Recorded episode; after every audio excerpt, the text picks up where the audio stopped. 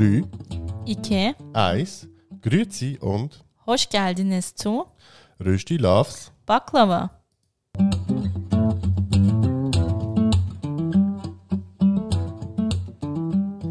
Wir sind Yoshi und Rana. In unserem Podcast Rösti Loves Baklava reden wir über interkulturelle Beziehungen, Alltagsthemen Und den ganz normalen Wahnsinn.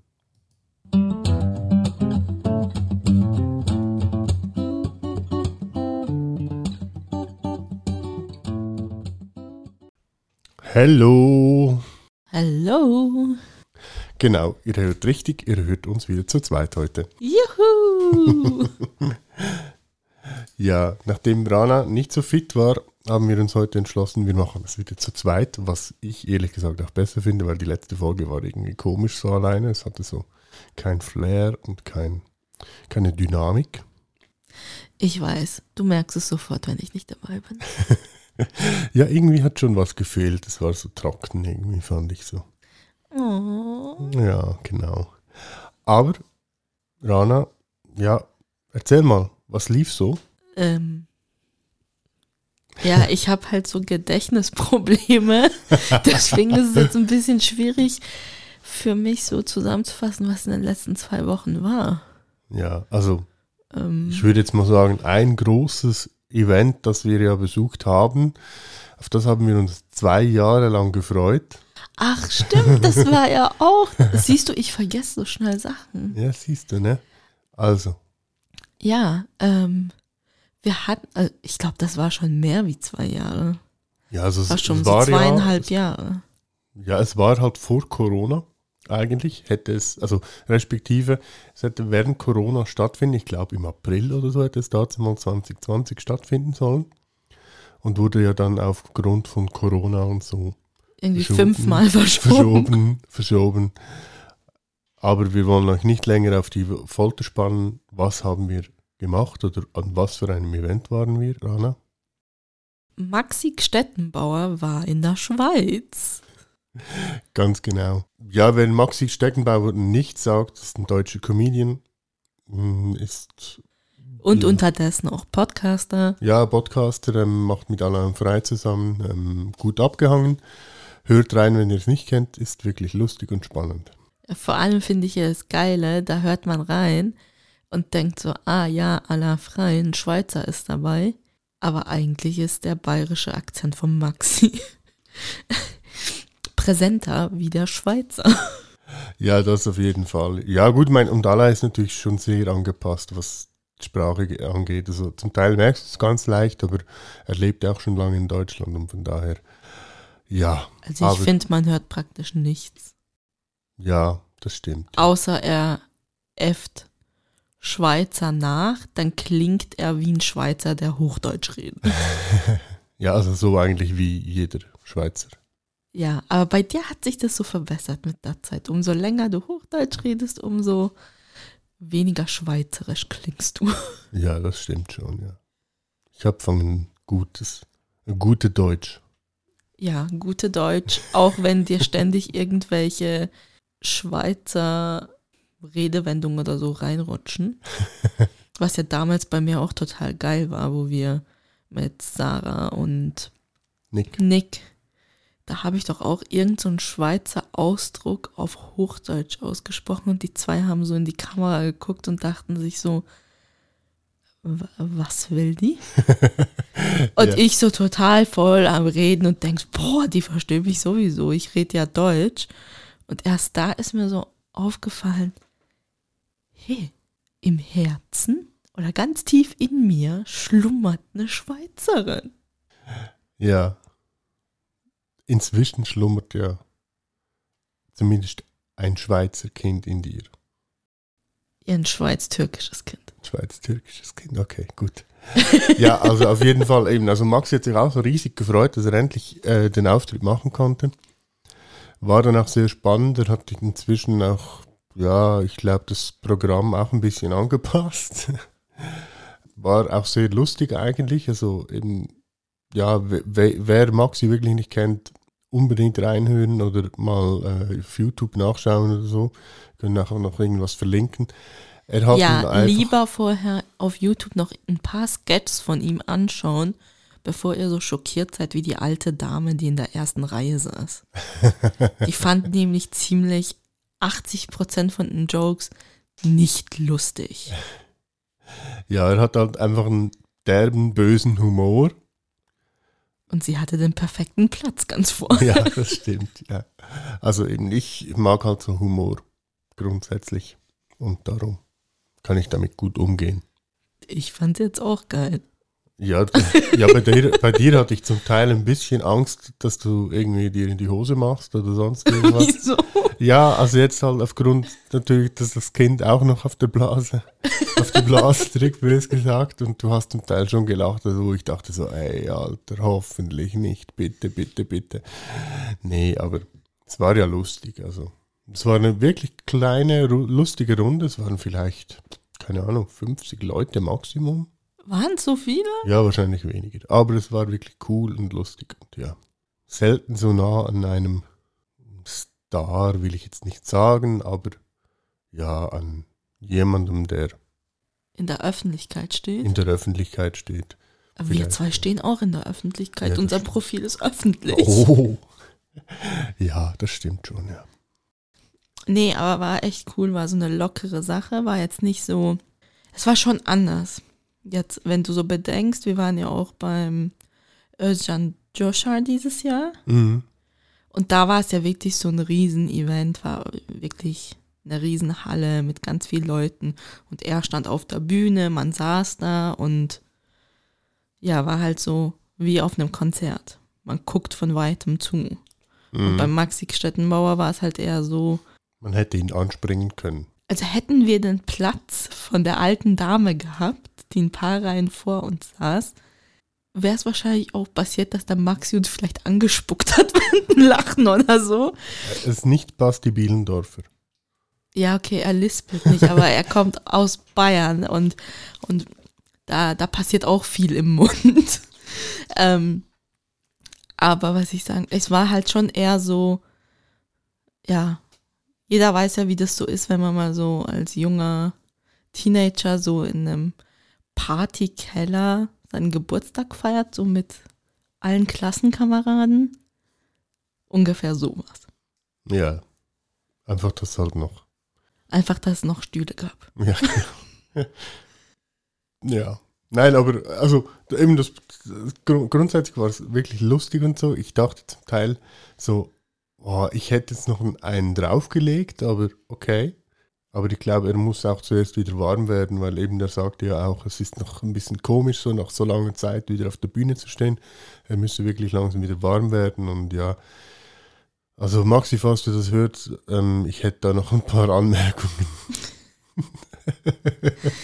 das Geile war ja, wenn er so politische Jokes gebracht hat, die halt so richtig deutschlandspezifisch waren, war so das Publikum irgendwie so verloren. Und er hat es dann gemerkt und immer so reingefunden. Ah ja, stimmt, wir sind ja in der Schwein, sorry, das kennt ihr ja nicht. Genau. Ja, Vor und er war ein bisschen lost zum Teil halt mit Schweizer Ausdrücken und so, aber ja. Was mich wundert, weil je nachdem, wo du in Bayern bist und Maxi ist jetzt keiner, der in München lebt, ist man auch lost dort.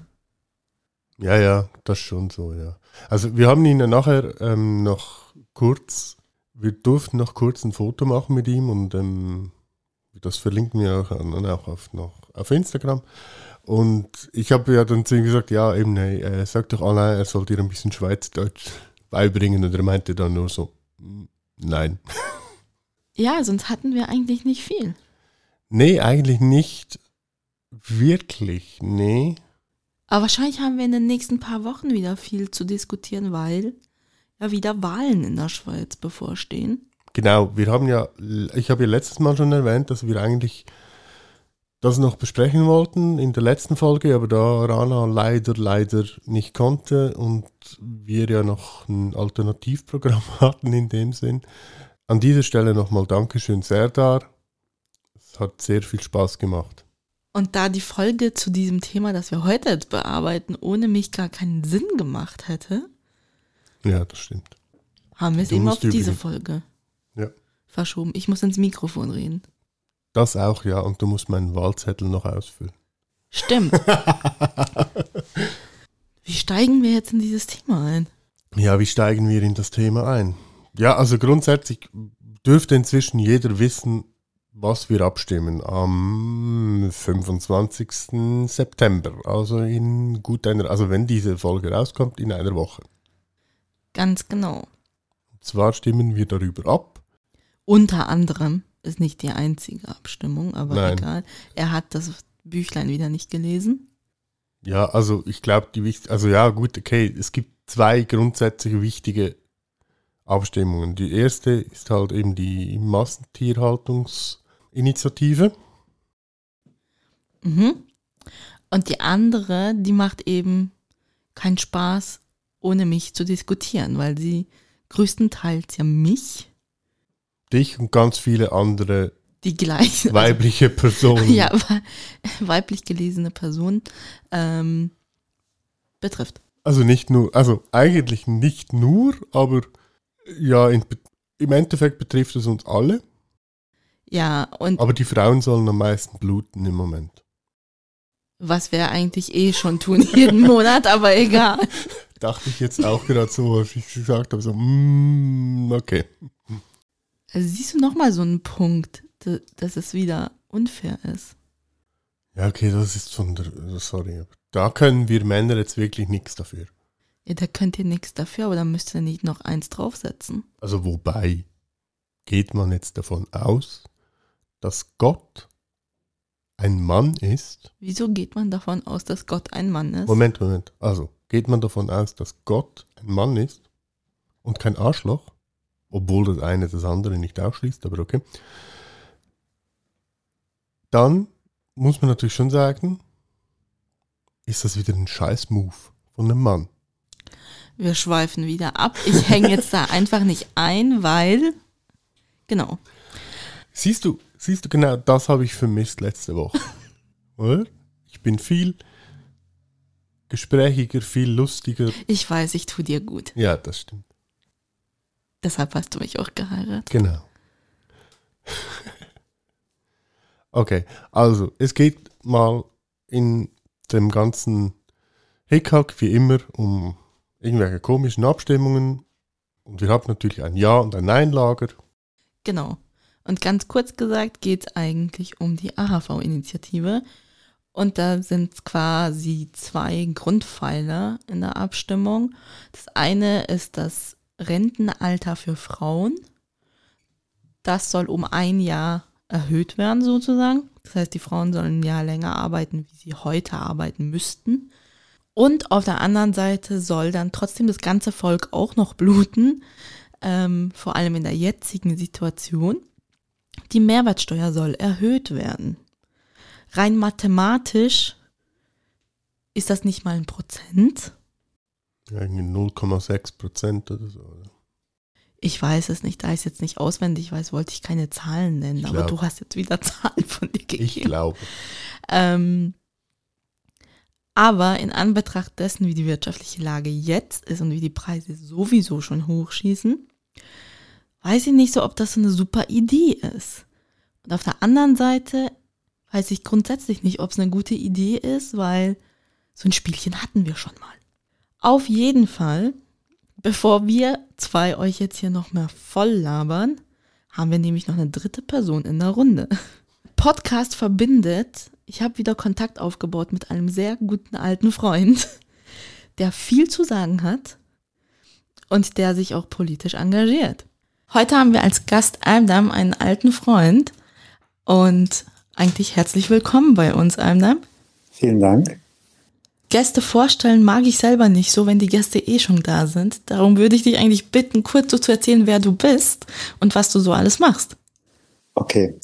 Mein Name ist Erdem Massian. Ich bin 43 Jahre alt. Ich bin Grundschullehrer und ähm, mit einer speziellen Ausrichtung. Ich bin ähm, Heilpädagoge und das mache ich jetzt auch schon seit neun Jahren, aber vorher schon, auch ohne Diplom, habe ich sehr oft äh, in der speziellen Förderung gearbeitet. Ich bin seit ähm, ein bisschen mehr als 17 Jahren insgesamt Grundschullehrer Und nachdem ich meine Ausbildung abgeschlossen hatte, bin ich erstmal für ein paar Jahre nach Berlin gezogen, wegen der Liebe.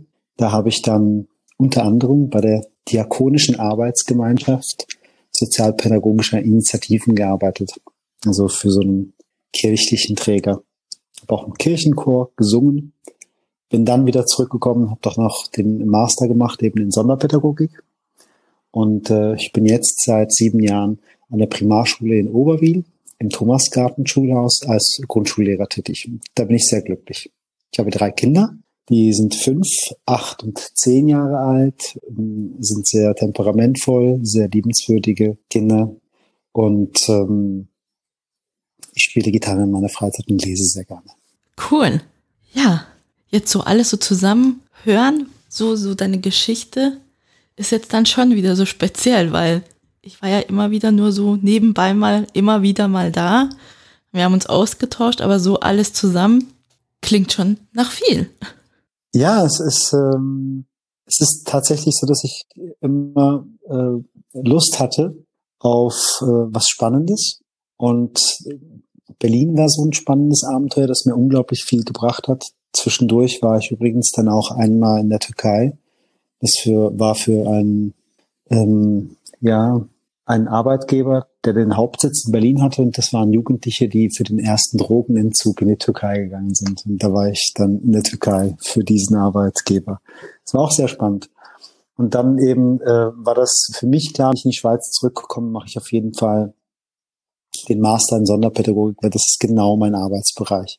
Immer schon gewesen von Anfang an. Und das liegt mir auch sehr und ich bin da jetzt auch angekommen, eben schon seit Jahren mache ich das und ich fühle mich da auch sehr wohl mit dieser Herausforderung. Das, das finde ich ganz spannend und ich äh, habe da große Freude jeden Tag im Alltag. Das klingt doch wunderbar. Apropos spannende Sachen, seit kurzem beschäftigst du dich ja auch noch mit was anderem. genau. Ich wurde, äh, das hätte ich jetzt fast vergessen. Also vor ein bisschen mehr als einem Monat kam die Ursula Wies-Tanne auf mich zu und hat äh, mich gefragt, ob ich ähm, Lust hätte, mich äh, für die Wahlen des Landrats auf die Liste setzen zu können, dass ich da ähm, kandidiere. Und, und zuerst habe ich ähm, das überhaupt nicht machen wollen. Und dann hat sie gesagt, ja, aber du musst ja nur auf der Liste erscheinen, du musst sonst gar nichts machen. Und dann habe ich gesagt, ja, also dann ist gut. Und dann habe ich ähm, ihr zugesagt, dann kam ich auf diese Liste, dann bin ich danach in der SP eingetreten und ähm, bin jetzt eben relativ neu bei der SP dabei. Ich kann aber schlecht nur meinen Namen hergeben. Es kommt natürlich jetzt der, der ganze Mensch mit seinen ethischen Vorstellungen ähm, mit hinein. Und ich habe schon, das war schon kein Zufall, dass ich in die SP jetzt eingetreten bin. Ich mag die SP, ich vertrete die, äh, die Idee, die Ideologie, das entspricht mir meinem ethischen Befinden sehr und ich mag mich auch jetzt einsetzen für meine Gedankenwelt und für das, was ich richtig finde. Und ich mag jetzt auch den anderen Menschen soweit, ich sag mal, einen ja, oder einen Mehrwert bieten, indem ich ihnen auf meine Weise, in meiner Sicht erkläre, was ich denke, was richtig ist und was sie vielleicht ähm, dann auch äh, nutzen können, um für sich eine Entscheidung zu treffen. Jemanden zu beeinflussen, klar, das, das muss man auch tun. Es, ist, es gibt wichtige Entscheidungen, die Menschen müssen, müssen wissen, was passiert, wenn das eine oder andere entschieden wird. Aber es ist immer so ein Informationsgedanke im Hintergrund, wo ich finde, das ist das Wichtigste, die Leute zu informieren, was ich denke mit Argumenten. Mhm. Es ist halt, glaube ich, schon so, wie ich das verstehe, eher so, ich informiere, gebe die Informationen und der Mensch entscheidet ja am Schluss eigentlich selber, was er davon hält oder nicht. Aber irgendjemand muss ja diese Informationsarbeit machen, weil eben im, im heutigen Zeitalter findet man ja auf dem Smartphone dann tausend Aussagen und tausend Sachen und muss sich dann eine Meinung bilden. Aber es ist dann wieder anders, wenn, wenn eine reale Person dir das erklärt oder mehrere reale Personen eigentlich dann erklären und auch argumentieren, wieso sie jetzt dieser Meinung sind. Weil eben jetzt so, also ich benutze TikTok selber nicht, aber ich sehe halt immer wieder so überall diese tausend Videos mit irgendwelchen Meinungen, wo dann einfach, keine Ahnung, so Millionen Likes haben und dann finden das alle halt auch toll, weil da schon Millionen Leute draufgeklickt haben, aber hinterfragen es halt nicht. Ja, das ist tatsächlich ähm, ein Phänomen, wenn etwas schon unglaublich äh, viel Unterstützung hat, ist man eher dazu geneigt zu sagen, ja, das finde ich ja auch gut, weil es ja schon so mhm. viele gut finden. Und ähm, das Gleiche ist ja auch mit der Plakatwerbung. Wenn da am Tag 100 Plakate sind, die du siehst, auf denen da steht AHV-Reform, ja. Und da ist eine alte Frau und eine junge Frau und ein alter Mann. Hast du das Gefühl, es ist eine Familie? Die haben miteinander geredet und die haben, die haben diese Reform ins Rollen gebracht, vielleicht sogar. Aber es ist nur Werbung. Damit werden wir beeinflusst. Und ähm, die SP gibt nicht so viel Geld aus für Werbung, weil sie es schlicht nicht hat. Und dann hört man eben immer wieder Stimmen, die sagen, guckt mal, die Realität ist eine ganz andere. Das ist zwar die eine, eine Sache ist zwar die Werbung und es mag ein großer äh, Teil von Politikern sich dafür stark machen, dass es so ist. Es mag so sein, dass äh, viele Parteien sich dafür stark machen, dass es so ist. Aber dennoch ist es relativ ungerecht, denn es fe fehlt einiges und stimmt vieles nicht bei dieser Reform. Und darauf muss man wirklich aktiv aufmerksam machen, sonst weiß das niemand. Das steht, das steht nirgendwo. Das steht dann nur in diesem Abstimmungsbüchlein aber wenn du vorher schon die Werbung konsumiert hast, ob bewusst oder unbewusst, und nie was gehört hast, dann bist du nachher der Meinung, die richtige Entscheidung zu treffen. Ich habe eine Freundin, die ist Lehrerin, die hat ähm, mir in einem Gespräch gesagt, dass sie ja gestimmt hat. AHV-Reform ja. Und äh, ich bin dann mit ihr in eine hitzige Diskussion hineingeraten. Ähm, meine erste hitzige Diskussion, eigentlich, ich bin ja noch nicht so lange dabei, und ich habe versucht, mit guten Argumenten äh, ihr entgegenzutreten, habe gesagt, ja, aber du weißt, Frauen kriegen in der Realität ein Drittel weniger Rente, sie kriegen auch viel weniger Gehalt als die Männer. Dafür gibt's unterschiedlichste Gründe, aber Fakt ist, am Ende hast du weniger Geld. Und jetzt sollst du auch noch länger dafür arbeiten. Und ist das denn gerecht? Das ist die Frage. Und sie hat gesagt, ich bin Lehrerin und die Lohnverordnung gibt allen exakt das, was gerecht ist. Ich habe den dann in diesem Moment nicht geantwortet, aber nachher habe ich gedacht, ja, aber all die Jahre, wo du deine Kinder zur Welt gebracht hast, auf die Kinder geguckt hast und die Kinder erzogen hast, die Kinder gestillt hast und nicht gearbeitet hast, werden nicht angerechnet. Und dann hast du wieder eine Rentenlücke. Und das ist eben immer das gleiche Problem, dass einfach das nicht verrechnet werden kann, was die Frau leistet. Deswegen braucht man ein besseres System dieser AHV-Reform. Das ist kein besseres System. Es ist im Grunde genommen eine Abzocke. Und die soll jetzt so durchgemogelt werden. Die wird auch mit viel Geld finanziert und unterstützt. Aber sie ist nicht, sie ist nicht gerecht und sie wird der Situation, in der wir heute leben, nicht gerecht. Hm, ja, also eben, für mich ist, ich hatte kürzlich eben auch eine riesige, eine kleine Diskussion mit jemandem und also für mich ist es einfach der falsche Weg grundsätzlich, oder? Eben was du gesagt hast, eben der Frau fehlt halt einfach, weil sie auf die Kinder schaut, oder? Also für mich wäre der richtig oder ein richtiger Ansatz wäre grundsätzlich, dass man sagt, okay, wir zahlen der Frau während der Zeit, wenn sie zu Hause ist, auf die Kinder schaut, staatlich finanziert, halt zum Beispiel etwas in die AHV und in die Pensionskasse. Das wäre für mich ein richtiger Weg, oder? Für mich ist es aber grundsätzlich ganz falsch angelegt, oder? Weil ich glaube, wir müssen ganz woanders anfangen, weil das ist etwas, was ich immer wieder sage, grundsätzlich eigentlich. Das habe ich auch schon ein paar Mal in, im, im Podcast gesagt. Die Idee, dass man eine Gleichstellung hat, so will man es ja unter anderem jetzt verkaufen. So, ja, die Frauen, eben, die wollen die Gleichstellung und ja, dann sollen sie jetzt auch gleiche, zu, äh, gleich lang arbeiten. Das ist nur das eine. Aber für mich fängt es schon ganz woanders an, weil eigentlich brauchen wir das gar nicht, wenn wir endlich flexibler werden, auch was die Männer angeht. Eben, dass wir zum Beispiel halt jetzt äh, bei uns halt ein großes Thema im Moment, weil eben bald kommt das kleine Monster. Ähm, wäre zum Beispiel Elternzeit grundsätzlich in der Schweiz. In, in anderen Ländern ist das absolut normal. In Deutschland, in Schweden und die Schweiz, ziemlich das reichste Land der Welt, schafft es nicht. Wir haben jetzt mal zwei Wochen herausgeholt für die Männer, aber das ist immer noch ein Tropfen auf den heißen Stein. Das ist das eine. Das andere, das haben wir zum Beispiel auch schon besprochen. Ich werde ab nächstem Jahr, nachdem Rana die, den Mutterschaftsurlaub und so gemacht hat, auf 80% reduzieren. Einfach weil ich auch Teil des Lebens des Kindes sein will. Abgesehen von am Abend oder am Wochenende. Ich will auch einen Tag für mich mit dem Kind. Und ich glaube, das ist auch ein Punkt, wo, wo, wo einfach noch viel zu wenig gemacht wird. Es ist einfach völlig normal, dass der Mann auch 100% arbeiten geht, die für die Familie versorgt und die Frau zu Hause ist. Das ist immer noch so tief in den Köpfen verankert aus meiner Sicht. Und ist natürlich auch schwer in der Wirtschaft, also gerade was, was natürlich die Wirtschaft angeht, logisch, wir haben inzwischen viele Jobs, in der auch Männer irgendwie Teilzeit oder eben jetzt 80 Prozent oder sonst irgendwie arbeiten können, aber das sind oft, sage jetzt mal, Bürojobs oder sonst irgendwas. Aber ich denke, da müsste man noch sehr viel mehr machen. Und dann wären wir auch viel flexibler, was eben jetzt zum Beispiel die Rente angeht, oder?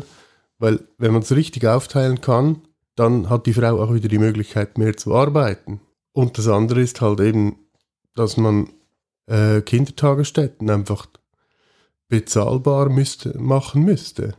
Ja, da gibt's, äh, dazu gibt es eine Initiative bald. Da, da werden ja äh, Stimmen gesammelt, die Kita-Initiative, und ähm, dafür kann ich mich auch sehr stark machen. Ich bin ein Kita-Kind und äh, wäre nicht da, wo ich heute bin, wenn ich nicht in die Kita gekommen wäre. Und zwar kam ich da schon mit äh, einem halben Jahr hin. Bin also deutschsprachig aufgewachsen, und zwar Schweizerdeutsch. Und habe dann ähm, bei der Einschulung natürlich perfekt Schweizerdeutsch sprechen können. Und wie wichtig das ist, ist, dafür ist auch mein Fall wirklich exemplarisch. Denn meine Mutter war 17, hatte wenig Schulbildung, mein Vater hatte gar keine Schulbildung. Und eigentlich sind äh, meine Eltern beide funktionelle Analphabeten. Die können zwar das Alphabet, aber einen Brief lesen können sie nicht. Und ähm, ich kam in diese Kita und habe Deutsch gelernt und kam dann in die Schule und hatte da immer noch Schwierigkeiten. Denn ich konnte jetzt zwar Deutsch, aber ich hatte immer noch ADS. Das wurde zwar nie diagnostiziert, erst viel, viel später, aber ich hatte dadurch viele Probleme. Wenn ich jetzt noch auch noch dazu nicht Deutsch hätte sprechen können, dann wäre es unmöglich gewesen, den Bildungsweg zu gehen, den ich gegangen bin. Definitiv. Mhm. Also ähm, ist das aus meiner Sicht absolut notwendig, dass wir bezahlbare Kita-Plätze haben, dass wir genug Kita-Plätze haben. Und das ist im Moment unglaublich schwierig. Also alle Leute, die eine Kita haben, die Finanzierung ist unglaublich schwierig. Es ist nicht gesichert. Es ist schwierig, Personal einzustellen, weil du nicht weißt, wie viele Leute dann nachher kommen werden und das bezahlen können oder ob die Gemeinde das für diese Leute bezahlt, da brauchen wir einfach viel bessere Lösungen. Und das können wir uns leisten. Auf jeden Fall. Die Frage ist nur, wollen wir uns das leisten? Und es gibt viele gute Argumente, warum wir uns das leisten sollten. Denn es ist die beste Möglichkeit, um früh zu erkennen, wer welche Unterstützung noch brauchen wird. Und vieles fällt eben weg, wenn Kinder schon früh Deutsch lernen. Dann ist das immerhin schon mal keine Hürde mehr. Dann werden die Kinder früher sozialisiert und man kann auch früher feststellen, gibt es Schwierigkeiten bei der Sozialisation? Haben sie Auffälligkeiten? Brauchen sie vielleicht irgendeine Form der speziellen Förderung? Und alles, was man dann zu diesem Zeitpunkt machen kann schon, ist so viel mehr wert, weil sie es viel einfacher haben im Einstieg in der Schule. Und wenn es da mal besser anfängt, dann ist es viel einfacher nachher.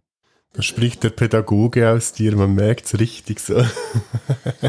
ja. Ja, das ist natürlich eine andere Sicht, eine ja, andere ja. Erfahrung dahinter. Mhm. Ähm, ich meine, wenn wir es jetzt noch aus der Sicht von der, von, von anderen politischen Seiten anschaut, wo es ja eigentlich immer so drum geht, was kostet und so, wäre der Ansatz, den eigentlich Aldam erzählt hat, ja auch wieder die der günstigere Ansatz, weil umso früher man, ich möchte es nicht Problem nennen, aber umso früher man gewisse Hürden entdeckt, umso einfacher kann man diese Sachen wieder lösen. Wie wenn man sie viel später entdeckt, die Kinder dann verzweifelt sind, weil, weil sie sich nicht verstanden fühlen, aber auf der anderen Seite vielleicht auch die Lehrer sich nicht verstanden fühlen oder nicht verstehen können, weil ja allein schon die sprachliche Barriere da ist. Weil wenn man da schon nicht auf einem gewissen Level ist, kann man auch von Lehrkräften nicht wirklich erwarten, dass sie alles erkennen, weil sie deuten es ja dann anders, weil sie ja dann die Sprache nicht verstehen oder es Missverständnisse gibt. Das, das hat alles halt so mit der Kommunikation zu tun. Aber wenn wir jetzt zurückgehen wieder zu der AHV-Initiative, wir haben jetzt so ein bisschen deine Meinung schon durchgehört, Amna.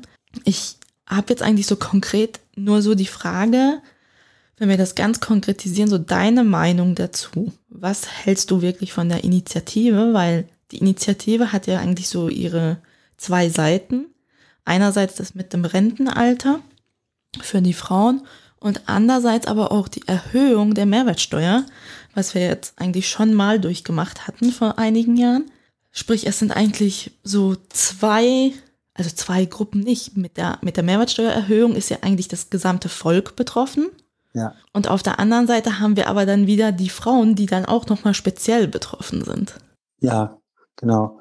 Also ähm, dazu gibt es auch eine lustige Geschichte. Und zwar habe ich ähm, zwei Kollegen, zwei Männer, denen ich einfach mein Leid klagen musste, dass ich eben dieses Gespräch hatte mit dieser Freundin, ähm, das so fruchtlos verlief.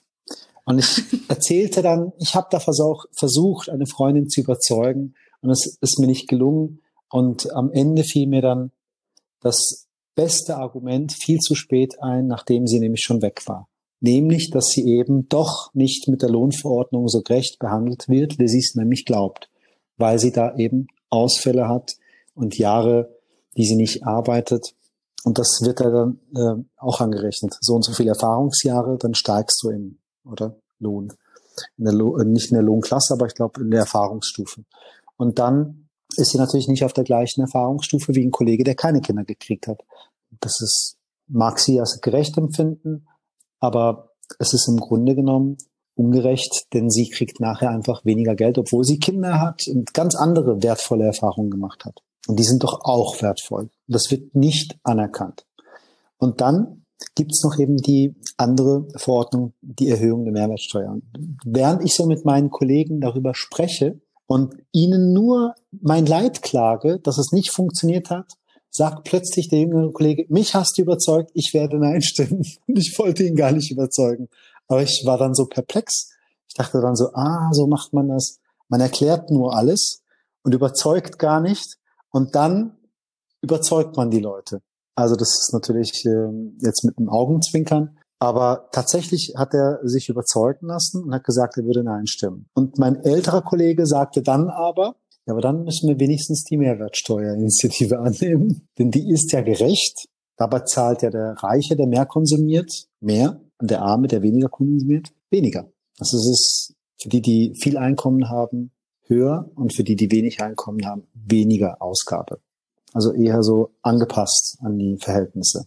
Aber da ist das schlagende Argument, wenn du schon ganz wenig hast, da hast du noch viel weniger Spielraum. Und wenn du wenig Spielraum hast und du kannst dir gewisse Dinge schon fast nicht leisten und dann wird's sowieso noch enger, weil eben die Energiepreise steigen und dadurch alles teurer wird.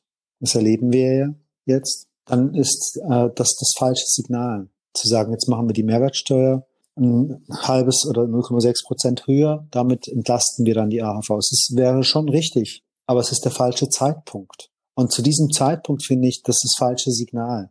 Wenn die Leute nicht die Inflation hätten und nicht den Wertverlust, dann würde ich vielleicht dem positiv gestimmt sein. Aber so finde ich, ist es einfach der falsche Zeitpunkt. Ist meine Meinung dazu. Meine ganz persönliche. Ja, also ich sehe sogar noch einen dritten Punkt, weil eben mit der Annahme würde ja dann eben auch das sogenannte flexible Pensionsalter eingeführt. Oder was irgendwie was sagt, zwischen 63 und 70 kannst du dich pensionieren lassen. Oder? Ja, sehe ich natürlich schon auch ein bisschen das Problem. Also, ja, wer lässt sich mit 63 pensionieren? Der, der wahrscheinlich eh schon genug auf der Seite hat. Und die anderen müssen wahrscheinlich dann im Endeffekt trotzdem bis 70 oder so arbeiten. Also ich denke, da ist ein bisschen noch das, das andere Problem, wo halt äh, eben, wenn man die, das Ganze anschaut, dann muss man schon sagen, ja, die Reichen profitieren wahrscheinlich wieder am meisten davon, oder? Und eben die, die eh schon zu wenig haben, die schauen wieder in die Röhre. Also das mit der Flexibilität hat man ja heute eigentlich schon so ein bisschen. Es gibt ja Frührentner, die ja schon mit 60 sich pensionieren lassen. Und wenn man das so im Durchschnitt anschaut, sind das ja meistens schon sehr hochgestellte Berufe, die sich dann einfach mit 60 zurückziehen. Und das ist nicht wirklich ähm, eine Reinigungskraft oder Pflegepersonal oder eine Kassiererin, die jetzt wirklich sagt, jawohl, ich leiste mir das jetzt mit 60 aufzuhören. Das ist ja eigentlich heute schon ersichtlich, ähm, was so die Tendenz ist, wenn man so eine Flexibilität hat. Ja, also ich weiß jetzt zum Beispiel aus ähm, der Chemie, dass man zum Beispiel da gesagt hat, ja, okay, du kannst dich mit, oder wenn du dich mit 60 pensionieren lässt, oder mit 62 war es, glaube ich, den Fall, den ich kenne, mit 62, ähm, dann zahlt dir die Firma noch bis das effektive Rentenalter kommt irgendwie im Monat, ich glaube 1500 Franken oder so, oder? Ja, dann lohnt sich das schon, oder? Und ich würde jetzt mal behaupten, also ja, wenn du, also bei dem war es jetzt irgendwie, der war schon seit über 40 Jahren oder so bei der Chemie, also da lohnt sich das natürlich wahrscheinlich dann schon, oder? Ja, das ist das typische Muster, ist ja bei mir in der Branche genau gleich, also in der Finanzwelt, dass dann die Direktoren oder die Partner, die lassen sich dann mit 60 pensionieren. Denen wird dann noch ein paar Jahre lang halt so, so Taschengeld von der Firma noch bezahlt, weil sie halt auch diese Mehrstunden geleistet haben und diese Mehrverantwortung hatten in der Firma, was ja eigentlich cool ist, wenn man halt so, aber die hatten ja auch dementsprechend diesen hohen Lohn, weil sie ja diese hohe Verantwortung hatten und diese Mehrauf, also mehr Zeiten hatten, die sie arbeiten mussten. Aber es ist jetzt nicht die Sekretärin, die dann kommt und sagt mit 60, ich will gehen, weil einerseits bekommt sie das Taschengeld von der Firma nicht, andererseits hat sie die Kürzung von der AHV. Und eben, wenn du mit, wenn du mit 60 dich pensionieren lässt, ist ja schon die Kürzung total krass. Also arbeitest du lieber noch ein paar Jährchen mehr, damit du halt doch noch so, ja, akzeptabel kann man es nicht nennen, aber doch noch ein bisschen einen höheren AHV-Lohn bekommst wie mit 60. Und also ich finde, es wird sich nichts am Verhalten ändern, wenn man diese Flexibilität jetzt auch einführen würde. So dieses zwischen 63 und 70. Ja, es wird halt so verkauft. Das, ich denke, das ist das Problem, oder? Es wird natürlich jetzt allen so verkauft, ja, du, du hast dann die Flexibilität noch viel mehr und bla bla bla und so. Ja, also ähm, im Moment ist es ja so, dass beinahe die Hälfte sich früh pensionieren lassen. Die Hälfte der Leute. Und ähm, von denen ist es ein sehr großer Anteil mit sehr hohem Lohn. Also alle, die niedrigen Lohn haben, die einfachen ähm, Arbeiter, die Pflegefachkräfte, die einfachen Angestellten, Mitarbeiter und so weiter, die deren Lohn nicht bis an 5000 Franken im Monat herankommt. Die arbeiten länger, weil sie angewiesen sind auf dieses Geld. Und wenn ich so gucke, was eine, was eine Miete von einer Dreizimmerwohnung ist, wie hoch das ist, was die Lebensmittelpreise sind und die Krankenkassenprämien, dann frage ich mich sowieso, wie eine Frau mit der ähm, Durchschnittsrente, oder das sind ja irgendwie 2800 Franken oder irgendwas so um das herum. Das wurde ja mal äh, eine Statistik dazu rausgegeben, das kann man auch einsehen. Da wundere ich mich sowieso, wie, wie ein Mensch damit überleben kann. Ich meine, mit 2800 Franken kann man doch gar nicht überleben.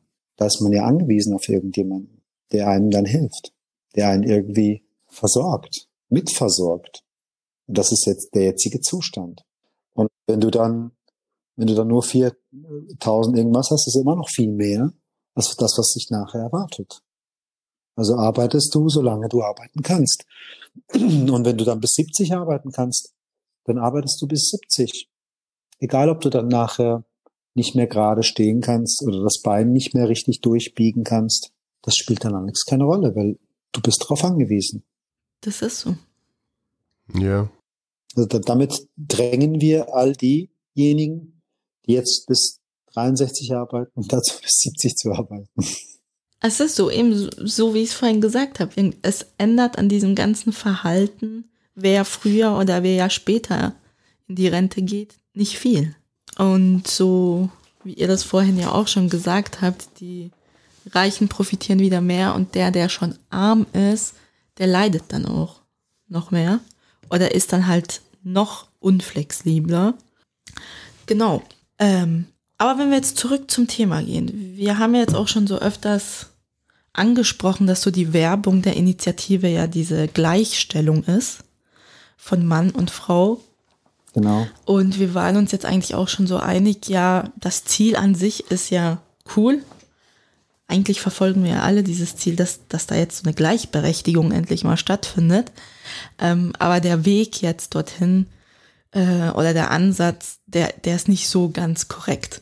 Also dieser ähm, Weg ist jetzt nicht ganz so korrekt. Dieser, also dieser erste, vielleicht nicht der erste dieser Schritt, aber dieser Schritt, Weg, dieser ganz spezielle Schritt ist vielleicht nicht, äh, ja, nicht gerade das, was man jetzt sofort machen sollte. Ähm, aber wenn wir jetzt so ein bisschen versuchen, so einen Tag, so ein bisschen Tagträumen, ähm, dann was, was wäre denn so, so ein Bereich oder so ein Schritt, wo du sagen würdest, das müsste man vielleicht vorher machen, bevor wir jetzt über das Rentenalter diskutieren? Das wäre eine coole Änderung oder eine coole Angleichung von Mann und Frau. Ganz wichtig wäre eine Elternzeit, die flexibel eingesetzt werden kann, wo die Familie nach ihren Ressourcen entscheiden kann, arbeitet jetzt der Mann oder die Frau, guckt jetzt der Mann oder die Frau zu dem Kind solange wie das not notwendig ist. Und dann ziemlich bald sollte es die Möglichkeit geben, das Kind dann in eine Kita geben zu können, wo das Kind die Möglichkeit hat, mit anderen Kindern zu spielen, also sozialisiert zu werden, die Sprache zu erlernen und vielleicht äh, eben die Eltern dann auch die Zeit haben, wirklich oder arbeiten gehen zu können oder vielleicht eine Weiterbildung zu machen, wenn es das erfordert. Aber dass die Eltern die Möglichkeit haben, flexibel die Zeit, die das Kind brauchen wird, einzusetzen.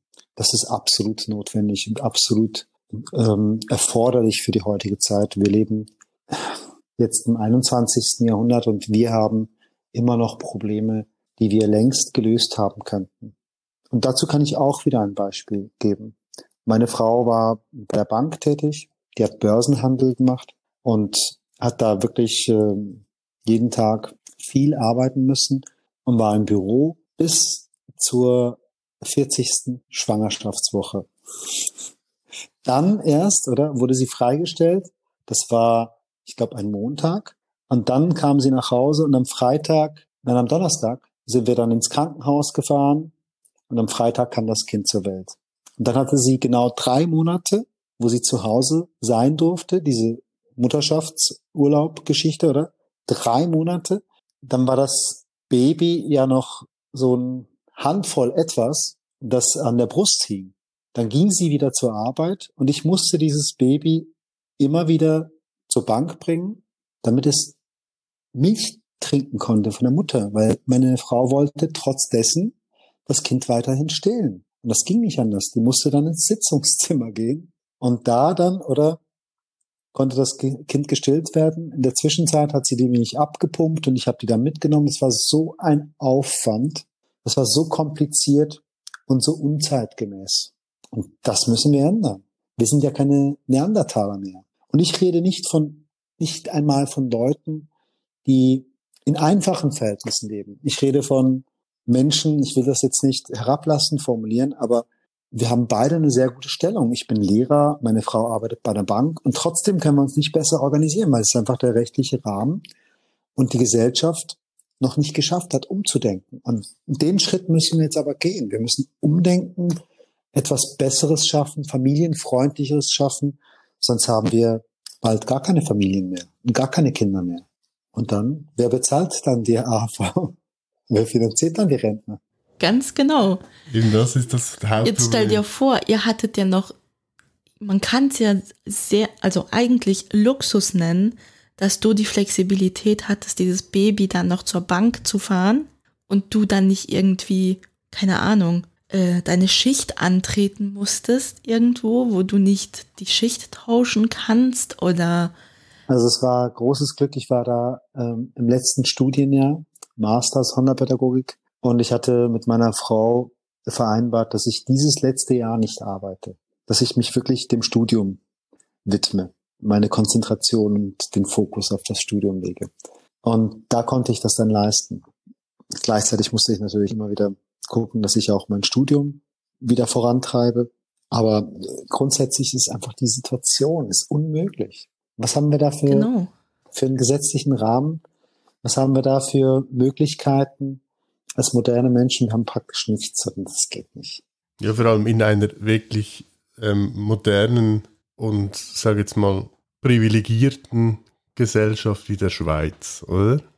Genau. Also sagen Das wir ist es schon mal ein so. bisschen hart. Wir Also, nennen uns modern, aber wenn wir so tiefer graben, wie wir es jetzt heute tun, sind wir in der Wurzel noch nicht so modern, wie wir uns darstellen. Ja, also ich kann ja dazu sonst auch noch eben, habe jetzt vorhin ja eben das Beispiel Schweden gebracht. Also ich hatte im kürzlichen Gespräch mit einer äh, Bekannten, die ist öfters in Schweden und die hat dann irgendwie so halt erzählt, ja, sie war jetzt halt da und dann haben sie eben im Sommer und so gefragt, ja, wie sieht's bei dir mit Urlaub aus? Und sie, ja, zwei Wochen. Und dann alle so, was, zwei Wochen? Hä? Nur? Hast du nicht mehr, oder? So, ja, also ist halt normal bei uns irgendwie eben, wir haben die fünf Wochen oder so, oder? Dann, ja, nein, also wir machen jetzt im Sommer sechs Wochen. Dann haben sie es erklärt, oder? Weil in Schweden, die haben irgendwie zwei Jahre Elternzeit und machen es offenbar sehr viel. Schweden machen es halt so, dass irgendwie die Frau sieben Monate zu Hause ist oder so, oder acht, und der Mann dann irgendwie noch sechs Monate. Und die restlichen Monate von den zwei Jahren, die kannst du dann, bis das Kind zehn ist oder so, flexibel aufteilen. Und Ah, dann ist es halt in Schweden halt einfach, dass die sechs Wochen Sommerferien machen. ja, das brauchen wir hier auch. Wenn die Ja, Kinder also- halt die großen Ferien haben, dann füllen sie das so auf. Weil, ja, so Feriencamps oder so machen ja dann auch irgendwann erst Spaß, wenn man so neun oder zehn ist. Also eine Fünfjährige in ein Feriencamp schicken, ist vielleicht nicht so lustig, weil die will halt noch Mama und Papa haben und ein Zehnjähriger denkt, cool, ich gehe jetzt campen mit meinen Freunden und, und einem Fahrtleiter oder so. Dann ist es schon so Abenteuer. Äh, Das Konzept finde ich total cool. Ich meine, ich hatte ja auch viel Kontakt mit schwedischen Arbeitskollegen, wo dann, das war dann auch für mich so, so ein bisschen, eigentlich total krass, schon so ein kultureller Schock, wenn die dann gesagt haben, ja, ich bin jetzt acht Monate nicht da, ich habe Vaterschaftsurlaub. Und als mir das das erste Mal in Schwede gesagt hat, dachte ich nur so im Online-Call, acht Monate? Als Vater? Als Vater? Ja, ich hatte fünf Tage. Das ist der, der kulturelle Unterschied, ist genau das. Jetzt sind es ja zwei Wochen inzwischen. Das sind dann aber zehn Tage. Das sind ja nur die Werktage. Mhm. Genau, genau. Und eben jetzt, wenn wir noch zurückgehen, diese drei Monate, die man als Frau bekommt, je nachdem, wie die Geburt verläuft, ist ja schon die physische Heilung, die, die dein Körper machen muss, kann ja bis zu zwölf Wochen gehen. Je nachdem, was alles während der Geburt passiert ist. Und gesetzlich hast du nur diese 14 Wochen, sprich zwölf Wochen lang bist du eigentlich physisch noch krank, aber musst noch auf das Baby gucken und dein Körper muss sich irgendwie noch zusammenraffen und dann hast du noch zwei Wochen Zeit quasi ohne dein, deine physischen Probleme Mama zu sein und dann musst, sollst du gesetzlich eigentlich wieder arbeiten. Ich kann mir das nicht vorstellen, dass man sich so schnell an das Baby gewöhnt und das Baby sich an, an die Welt gewöhnt hat. Das ist eine unglaublich kurze Zeit und das ist viel zu kurz. Das ist überhaupt keine Frage. Das müssen wir, das müssen wir den Menschen klar machen, dass es einfach zu kurz ist. Alle, die Kinder haben, wissen das ja eigentlich schon. Also das sind schon ein Großteil der Bevölkerung, den man sehr einfach auf, auf dieses Problem auch ähm, ansprechen kann, weil die das kennen. Die, müssen, die muss man gar nicht überzeugen. Und trotzdem ist es so eine mentale Kultur in der Schweiz, ähm, mit der ich oft konfrontiert werde, wo man dann sagt, Ja, aber die Frau kann sich ja krank schreiben lassen danach. Und das finde Ist ich ja sehr so krank, willkommen. dass man sich ja krank schreiben lassen kann, als Argument verwendet wird. Das geht doch nicht. Ich will doch ehrlich sein und ehrlich das haben, was mir ähm, von Rechtes wegen zusteht und nicht irgendwas betrügen. Ich bin doch kein Betrüger. Ich will nicht, ich komme mir vor wie ein Betrüger, wenn ich Zeit haben möchte mit dem Baby und dann ähm, zum Arzt gehen muss und sagen muss, äh, ich fühle mich nicht wohl. Obwohl das gar nicht stimmt. Also diese Verlogenheit, die passt da nicht rein. Und das, die braucht's auch gar nicht. Du sagst es eben, im Prinzip, eigentlich wäre das ja dann auch wieder Versicherungsbetrug. Oder nicht?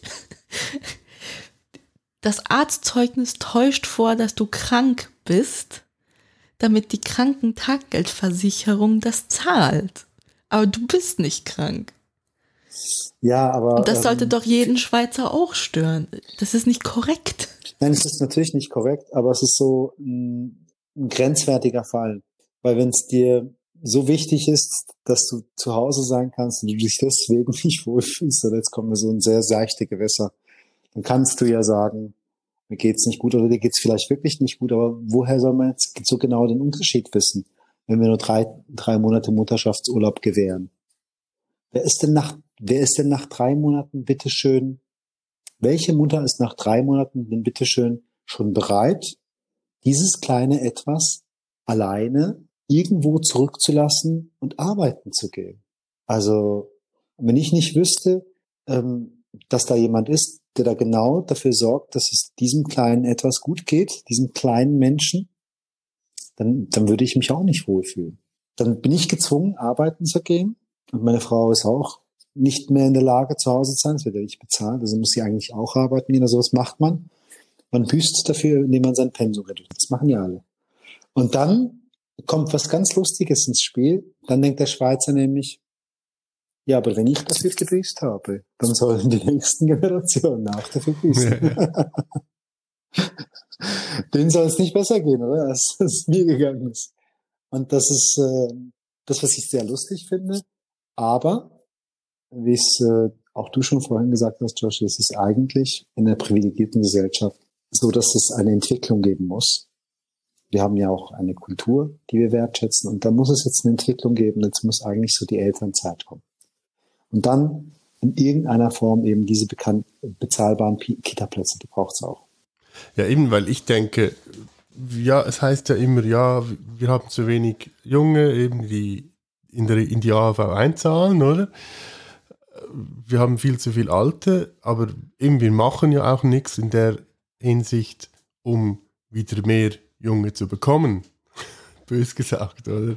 Und ich denke, da müsste der Ansatz eigentlich sein, dass man zuerst sagen, hey, okay, wir müssen es vielleicht wirklich sehr attraktiver machen, wieder Kinder zu haben, Familien zu gründen, auf denen wir dann wieder aufbauen können. Oder? Weil dann irgendwie wird es schon wieder ausgeglichen sein mit der Zeit. Ja, Wobei irgendwann haben wir schon dann wieder ein Problem mit, mit der Bevölkerung, oder? Ja, also wir haben das demagogische Problem, ähm, das können wir nicht wegreden. In, was war's, in 10 oder 15 Jahren haben wir doppelt so viele Rentner ungefähr, weil die Babyboomer-Generation in Rente gehen wird. Dann sind es irgendwie jetzt, sind das jetzt eineinhalb Millionen, dann sind wir drei Millionen. Sowas habe ich im Kopf gehabt. Das mag jetzt nicht ganz genau stimmen, aber so ungefähr ist es, oder? Und dann haben wir eben die Situation, da müssen wir was verändern, damit das wieder passt. Aber die ewige Schwarzmalerei, dass dann zu wenig Geld in der AHV ist, das muss man mit Vorsicht betrachten, weil die Rechnung hat oft nicht gestimmt, die man uns, die man uns vorgerechnet hat, dass dann zu wenig Geld ist. Da muss man schauen. Aber das eine ist eben, dass wir viele Rentner haben werden und das andere ist eben, dass wir für Familien viel zu wenig tun, denen viel zu wenig anbieten. Gute Kita-Plätze anbieten, ist das eine. Ihnen eine Elternzeit geben, ist das andere. Um die Belastungen, die unglaublich viel höher sind bei Familien heute, um die einfach wegzunehmen oder ein bisschen wenigstens zu mildern. Denn die Belastungen sind so groß in einer Familie heute, dass ähm, es vielleicht auch mitunter ein Grund für die hohe Scheidungsrate. Ich kenne da jetzt keine Statistiken aus Schweden, aber ähm, es lassen sich ja irgendwie die Hälfte der Eltern, die Kinder haben, dann wieder scheiden. Und äh, ich glaube, das wäre eine große Entlastung, wenn da die Möglichkeit wäre, gerade am Anfang mit der Elternzeit und dann mit der bezahlbaren Kita-Lösung, wenn da eine Entlastung wäre. Das würde diesen Familien und dem guten Klima in den Familien zugutekommen. Und da müssen wir investieren. Das lohnt sich als Gesellschaft. Ja, eben, das ist ganz klar, ja. Das war ein super Schlusssatz, finde ich jetzt. Das lohnt sich. Wir müssen investieren. Ja, genau. Ja, ich würde sagen, wir ziehen hier einen Schlussstrich. Ja. Vielen, vielen Dank, Amdam. Es hat richtig Spaß gemacht mit dir und war, glaube ich, auch ganz toll. Mhm. Doch, war sehr interessant, sehr spannend und ähm, ja, wir haben es ja schon angetönt, also jederzeit wieder gerne. Sehr gerne zu jedem Thema. Ich lese mich dann ein. Und ich kann auch äh, verschiedene Cool. Akzente, also falls ihr da, Das ist super. ich passe mich dann an. Okay, cool. Ich fand es ganz toll, bei euch zu sein. Hab das sehr genossen jetzt, dass, dass ich mal mit ähm, jemandem sprechen konnte, der nicht meine Frau ist oder ein Kind von mir. Oder meine Mutter. Ja, dann würde ich sagen, Gute Nacht. gute Nacht, ja. Gute Nacht euch beiden. Alles Gute und viel Erfolg. Dir ja, auch. Dir auch, danke vielmals. bald. Bis bald. So, an dieser Stelle nochmal vielen Dank, ähm, Adam. Es war super spannend, das Gespräch mit dir. Und also ich muss schon sagen, ich bin wirklich schon jetzt Fan von Adam. Ja, ich wollte gerade sagen, es war wieder mal eine Riesenfreude. Ich frage mich, wieso wir so lange keinen Kontakt mehr hatten. Aber das erwachsene Leben, das funkt ja gerne dazwischen. Aber wie schon gesagt, Podcast verbindet. Und jetzt haben wir eigentlich wieder Kontakt. Und ich denke, wir werden ganz viele Plauder-Kaffeerunden haben in Zukunft. Ja, also ich kann mir eben, ich kann mir wirklich vorstellen, dass wir ihn nochmal einladen oder so zu, keine Ahnung, irgendeinem anderen Thema oder was auch immer. Weil ich war wirklich sehr, ja, überrascht will ich jetzt nicht sagen, aber ich war wirklich fasziniert von ihm, weil er, er ist ein sehr besonnener und sehr spannender Gesprächspartner. Ah, du musst ihn noch live erleben. Mhm. Mhm. Aha. Adam, ich und du ganz alleine. Kerzenlicht. Das wird er sogar noch machen. und ein guter Kaffee dazu und im Hintergrund noch vielleicht eine alte Platte und ihr würdet wahrscheinlich stundenlang plaudern. Weil so Gesprächspausen oder so Fettnäpfchen, wo man dann einfach so ruhig da hockt und nicht mehr weiß, wie man weiterredet, gibt's bei einem dann nicht. Hm, Gibt's nicht. Okay, Ein exzellenter Gesprächspartner. das ist doch super. Ja, was bleibt zu sagen? Ich glaube, ihr wisst jetzt, was ihr zu tun habt am nächsten Ja. Sonntag. Also den Stimmzettel füllt man vorher aus, das weißt du. Ja, im Normalfall. Also macht's. Wenn ihr es noch nicht gemacht habt, ihr am besten sofort. Also grundsätzlich gilt ja immer, egal ob man Ja oder Nein stimmt, man sollte das ja nutzen, dass man mitbestimmen darf. Hm. Und übrigens, äh, du kannst es noch am Sonntag abgeben, du musst einfach sehr früh aufstehen. Als ob du das machen würdest. Nee, das stimmt. Also, hm? Ja. Gut. Aber hey, hast du jetzt irgendwie noch einen neuen Podcast oder so entdeckt in den letzten zwei Wochen? Hm, ich überlege gerade. Nein, ich bin immer noch am Organisieren Von? von etwas Neuem. Ach so, okay, du hast nicht Zeit gehabt, um neue Podcasts zu entdecken, weil du andere Projekte, hm, wie nennt man das, am Start hattest. Ja, könnte man so sagen, ja. Okay, cool. Verzeiht mir, ich bin schwanger und habe im Moment keine Podcasts zum Hören. Gar ich höre doch, also ich höre mir immer wieder die gleichen an, aber ich kann doch die jetzt nicht jedes Mal. Äh, Nein, es ist nicht der von Anna Zimt. Im Moment bin ich wieder auf der Mordlustwelle. Was ich vielleicht habe, ist am 29. September geht ein Podcast in die, ich glaube, vierte Staffel. Äh, einem, einem auch meiner Lieblingspodcasts, kein Mucks. Die gehen in die vierte Staffel, glaube ich. Ja.